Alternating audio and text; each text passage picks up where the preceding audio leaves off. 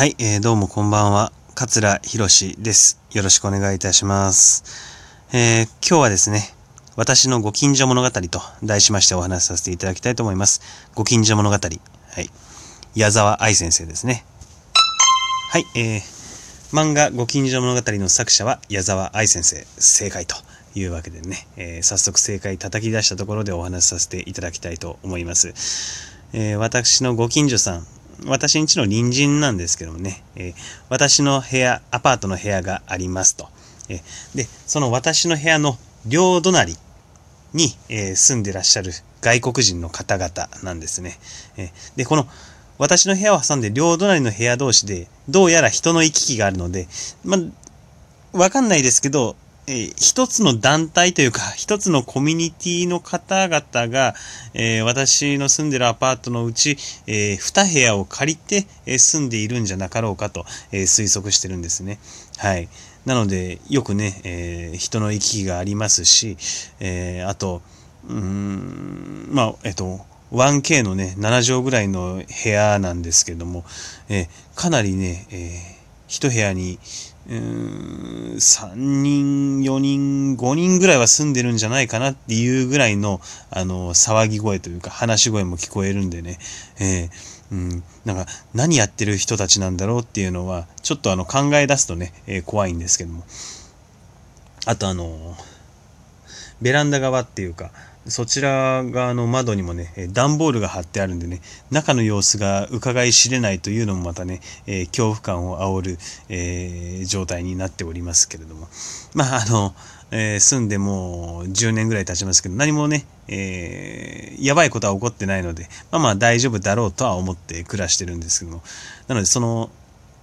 そこらに住んでいる外国人の方々のお話ですね。ええアジア圏の方だと思いますよ。ええ顔をつき見る限り、どこの国の人かまではちょっとわからないんですけれども、ええでその彼らがですね、あのー住んでいて、で、だからその、最初の方ちょっと厄介だったのが、私の部屋の両隣が彼らの部屋なんで、えーそこに遊びに来た人たちなのかな？うん。かなんかは、私の部屋も、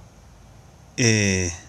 自分たちの仲間が住んでいる部屋だと勘違いして、私の部屋に入ってこようとする人が何人かいたんですよ。だそれはちょっと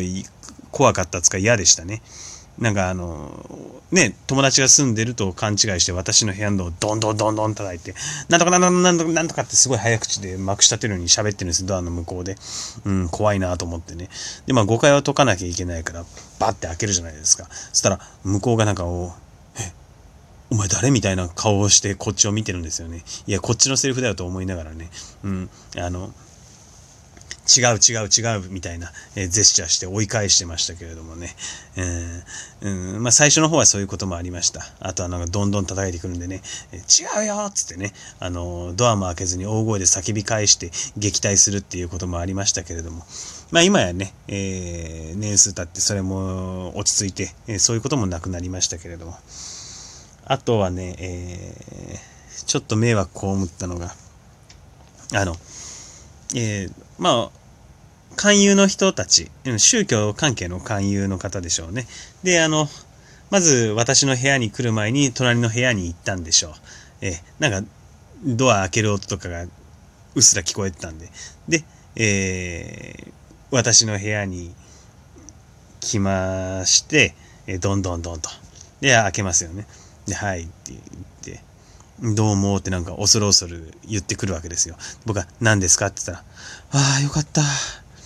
あ日本の方なんですね。よかったです。日本語通じて。って言って。あ隣の人も、また隣の人も外国の方なんで、全然お話通じなくて、よかったよかった。つって、ね、あの、勧誘に来たお二人組ですごいキャッキャキャッキャ喜んでくださってね、うん、とても微笑ましかったんですけどもね、まあ、あの宗教の勧誘っていうのは分かってたんでね、ところで、つって本題入ったところで、あ、ちょっとそういうのは結構です、つって閉めちゃったんですけども、まあそういった感じでね、えー、なんか、そういった出来事もありましたよ。えー。そう。うん。で、その方々のですね、まあ、あの、ぶっ飛んだライフスタイルといいますか、まあ、彼らの住んでいる国からしたら、あの、普通のことなのかもしれませんけれども、あの、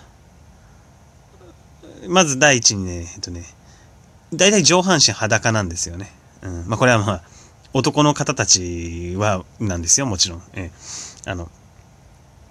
玄関のドア開けたら、まあ、あの、車とか、えー、自転車とか止める、ちょっとまあ、スペースがあるじゃないですか。そこをですね、えー、半裸の男たちがですね、えー、我が物顔でカッポしている姿っていうのはね、なかなかね、えー、東京都内で見れるもんじゃないと思いますよ。えー、カルチャーショックでございました。もうほんとね、えー、半裸でなんか日や、日に焼きたいのかなんかわかんないですけどね。うん、まあ結構浅黒い肌をしてですね、えー、その外の方であの、バリカン持って、えー、自分の髪の毛刈り上げてる人もいればですね、えー、加えタバコで電気カミソリで髭剃ってる人もいる。ええー、あとはこれ、これマジで、あの、部屋でやってくれよって思うんですけどね、あの、まな板引っ張り出して青菜を刻んでるっていう人もいるし、えガスコンロ引っ張り出して目玉焼き焼いてる輩もいますしね、え本当にね、ここなんだ？ここ日本か？ってね、思うような光景がそこには広がっているんでね。だからその、異文化というか、異国情緒溢れる風景になってることもあってですね、えー、あの、機嫌がいい時はね、ポジティブに楽しめるんですけどもね、はい。だからそういう、えー、この人たちのぶっ飛んだそのライフスタイルっていうのがね、えっと、驚くこと他にもあって、あのいつの朝だったかね、部屋から出ていたら、二人組で、なんか作業みたいなのしてるんですよ。で、足元になんかね、うん、あの、毛というか羽毛？うん、が、ふわーってな、あの、風に乗ってファーファーファー飛んでるんですよ。何やってんのかなと思ったらね、あの、鶏を丸々一匹茹でたやつでしょうね。その毛をずっと蒸してるんですよね。うん、思わず声出して驚いちゃいましてね。本当にグロテスクですよ。あの、1羽丸々茹でた鶏の毛が剥かれた姿を見た時のあの衝撃って言ったらなかったですね。彼らにとっては普通なのかもしれないですけど、私はもうぶったまげましたね。何やってんだこいつらって思いましたもんね。うん。あとはね、えー、そう、あの、このエピソードのあの写真を、あの上げてるんで見ていただきたいんですけど、これ今日の朝ですね。今日の朝、家から出たら、家から出て、まあ、バイト行こうと思って行って、あれ？なんか今視界に入ったなと思って、パッて振り返ったら、この写真なんですけど、あの、ソーセージ作ってるんですよね。もう何やってんだこいつらと思って、あの 自転車と自転車の間に棒を渡して、そこにうまい具合にね、ソーセージをぶら下げてるんですよね。で、まず、ソーセージで天日干しする必要あるのかっていうのがちょっと一つ疑問に思ったんですけど。うん。で、ね、お家でソーセージ作ってですね、干してるっていうのがね、なんかね、ここまで来たかっていうね、うん。すごくたくましく生きてるなって思ってね、えー、うん、バイト遅刻しそうなのを振り切ってですね、これは絶対写真撮らないだと思って、決死の覚悟で写真撮ってね、えー、遅刻覚悟でね、えーえ撮って、はい。え、そのまま駅にダッシュしたっていう今朝の出来事ですけれども、うん、あとはね彼らの文化ですごいびっくりしたことがあって2年前とか3年前とかの、えー、大雪の降った夜中なんですけど、まあなんかあのね、えー、雪はすごい大層積もった夜だったんですよ。で、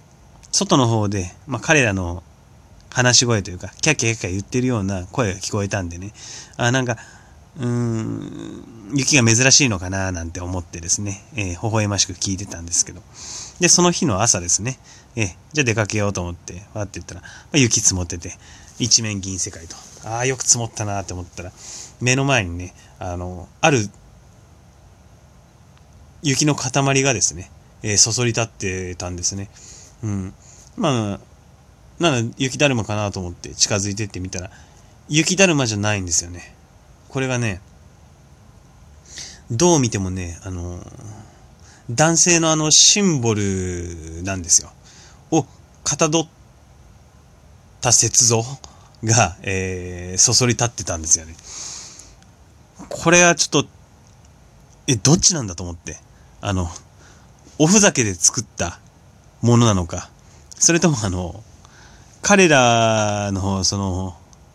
文化として、そういう男性のシンボル的なものを崇拝する、あの、信仰でもあるのかと。うん、これどっちかわかんなくて。そんな恥ずかしいもん僕、家の前に置いたくな、ときなくないんで、それ、壊せるもんなら壊したいんですけど、それでなんか、ねえ、それが彼らの、あがめ立てまつるものだったとしたら、怒りを買っちゃうんで、え、どうしよう。じゃあこのまま残しとこうと思って、1日2日ね、そのまま溶けるまでそのままにしておいて、その間すっごい恥ずかしかったのを覚えてますよ。うん。だから全然ね、うん、彼らの全貌がつかめないまま、もう10年ぐらい、えー、まあ一緒のアパートに暮らしておりますけれども、うん、何なんでしょうね。うん、だから全然あのね、会っても会釈もしないですし、もちろん挨拶もしないですし、えー、全然仲良くもなってないまま今に至るんですけども、ただまあ、なんか尊敬できる部分があるなとか、なんかいいなと思う部分があるとすれば、なんかその、生きる気力に溢れてるなっていう感じはするんですよ。うん。だかね、ソーセージ作ってみたりとか、鶏の毛蒸してみたりとか、なんかそういう、なんか、この東京砂漠で生き抜いてやろうっていう気概を感じるんでね、ええあの、ポジティブに捉えれば勇気をもらえるっていうこともあるんですけど、まあね、うち家賃3万円なんでね、こういう人たちが集まるのはまあ、しょうがないかなとも、諦めてはいます。ありがとうございました。